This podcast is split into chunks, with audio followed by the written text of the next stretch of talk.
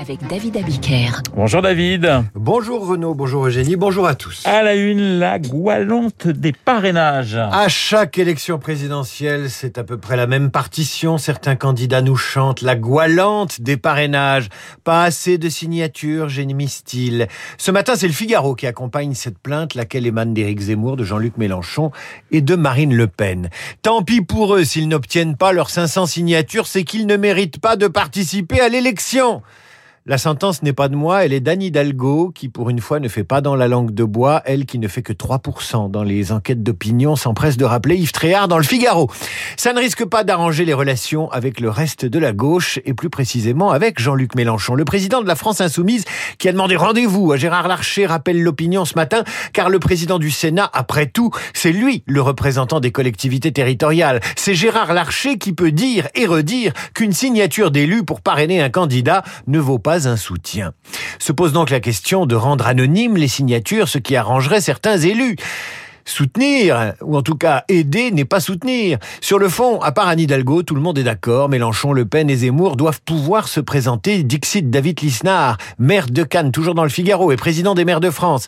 En fait, il faudrait changer la règle. C'est ce qui ressort de la lecture du Figaro. Normal, normal, parce qu'on est en France. Dès que ça râle, on change la règle, même s'il est très probable que dans 54 jours, Zemmour, Mélenchon et Le Pen auront leur signature. Changer de règle, c'est aussi ce qui se passe pour les tests à l'école, David. C'est la une de Ouest France et c'est en une de la Croix et du Parisien aujourd'hui en France. Covid, Castex assouplit le protocole à l'école où la stratégie tester, tracer, isoler est chamboulée par l'explosion des cas contacts, particulièrement à l'école, rappelle la Croix. D'après le Parisien, ce changement de pied est dû à Emmanuel Macron, furieux de voir se succéder les témoignages de parents excédés à force de courir pour trouver une pharmacie pour faire tester leurs enfants. Il faut également lire le Parisien pour prendre connaissance de la liste des objections des syndicats d'enseignants et de la FCPE à l'allègement décidé par le gouvernement. Tous contre avec d'excellentes raisons. Et de fermer les classes au moindre cas positif et de faire grève jeudi, évidemment. En fait, si le président était furieux vendredi, c'est qu'il est en campagne et que rien ne devait troubler son déplacement à Nice et l'annonce des 15 milliards d'euros supplémentaires pour la sécurité. Un président en campagne, titre Nice Matin et Var Matin, sécurité d'un côté, justice de l'autre, avec en page 12 du Parisien, du Figaro, la création d'une juridiction tout droit sortie d'un roman policier. Oui, la juridiction spécialisée dans les affaires classées. Ces contours précis seront dévoilés demain. Il s'agit d'une juridiction qui va s'intéresser aux affaires non résolues, les fameux cold cases, comme on dit dans les séries américaines. Le Figaro vous explique ce matin d'où est partie l'idée. Des deux juges d'instruction en charge de l'affaire Estelle Mouzin, et surtout dans quel contexte? La loi de confiance dans la justice. Quels crimes seront donc visés par cette juridiction, ou plus exactement, qu'est-ce qu'un cold case? Ce sont des crimes, dit l'exposé des motifs, qui ont été commis ou susceptibles d'avoir été commis de manière répétée à des dates différentes par le même individus à l'encontre de différentes victimes et dont l'auteur n'a pas été identifié 18 mois après leur commission. Autrement dit,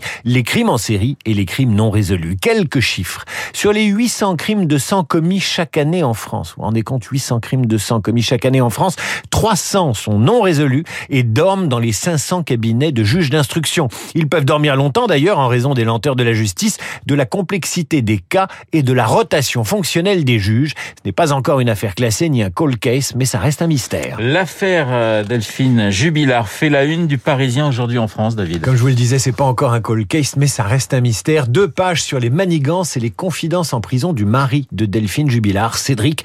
Le Parisien évoque les aveux de Cédric Jubilard à l'un de ses co-détenus. Le journal pose la question, l'époux de la jeune femme disparue il y a plus d'un an maintenant, aurait-il tenté de faire déplacer le corps par l'un de ses co-détenus libérés ou se serait-il appuyé pour cela sur le concours de sa maîtresse, puis remise en liberté tout récemment. Le corps de Delphine Jubilard se trouve-t-il dans un corps de ferme non loin du domicile des époux Jubilard, corps de ferme ayant pris feu en avril dernier Toutes ces options sont analysées par le Parisien qui feuilletonne sur cette affaire avec beaucoup de talent et qui en arrive à cette conclusion sous la plume de Damien Delseny.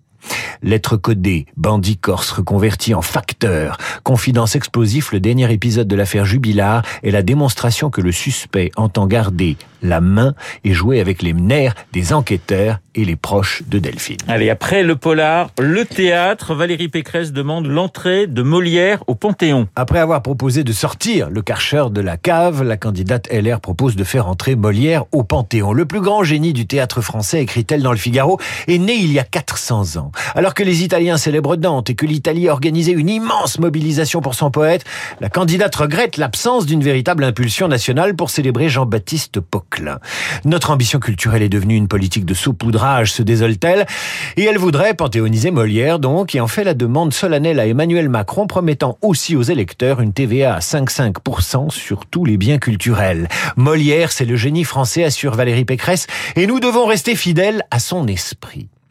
Molière, vous le retrouvez enfin ce matin sous la plume de Luc Levaillant dans Libération. Génial chroniqueur qui se pose cette question. Que sont devenus les personnages de Molière à travers le temps? Eh bien, ils ont muté comme le virus, mais ils sont toujours bien présents. Le Vaillant cite le médecin malgré lui, le malade imaginaire et pointe les trop présents intervenants nés du Covid, qu'ils s'appellent Raoult ou Delfrécy, et qui nous ont convaincus de leur remède, ou que nous étions tous malades et toujours, et dont on se passerait volontiers. Mais surtout, il se demande qui serait le misanthrope aujourd'hui. Eh bien, pour incarner Alceste, il propose Michel Houellebecq, figure du décliniste droitier, à la fois misogyne, fier de l'être, et goguenard. Et Don Juan, que devient Don Juan? Eh bien, Don Juan est castré, interprété aujourd'hui par un PPDA ou un Nicolas Hulot. Ces deux-là se sont pris en pleine face le boulet de la réprobation publique, laquelle a détruit leur orgueilleuse impunité. Et Tartuffe alors Chez Molière, écrit Luc Levaillant, Tartuffe se déguise en vertueux. Les Tartuffes d'aujourd'hui sont nombreux, mais le chroniqueur ne les nomme pas. S'ils ne sont plus uniquement religieux, dit-il, les nouveaux dévots gardent au cœur la haine des libertés. Comme on est en démocratie, ils masquent leur volonté de sévir derrière le respect. De l'autre euh, est la défense du bien Mais c'est toujours au nom d'une supposée offense faite à un intérêt supérieur qu'ils exigent l'interdiction, l'annulation ou la mise au banc. Et la Tartuffe sont légion, conclut le vaillant, et ils se pressent pour faire la courte échelle aux censures, et ils cachent les seins que nul ne saurait voir pour mieux servir les visées de leur directeur de conscience. Le vaillant dans Libération, c'est presque aussi beau que du Molière. Voilà la revue de presse signée David Abiker qui pourrait. Eh bien, moi, je vous vois bien en scapin, mon cher euh, David. Hein, c'est pas mal. Vous trouvez que je suis fourbe Mais non, pas du tout. Je trouve que vous êtes très intelligent. Hein, attention. Ah, bon, à demain. Eh bien, à demain, en pleine forme, évidemment, à la même heure, dans ce studio, dans le studio de Radio Classique, eh bien, se trouve déjà Eugénie Bastier. Esprit libre, c'est dans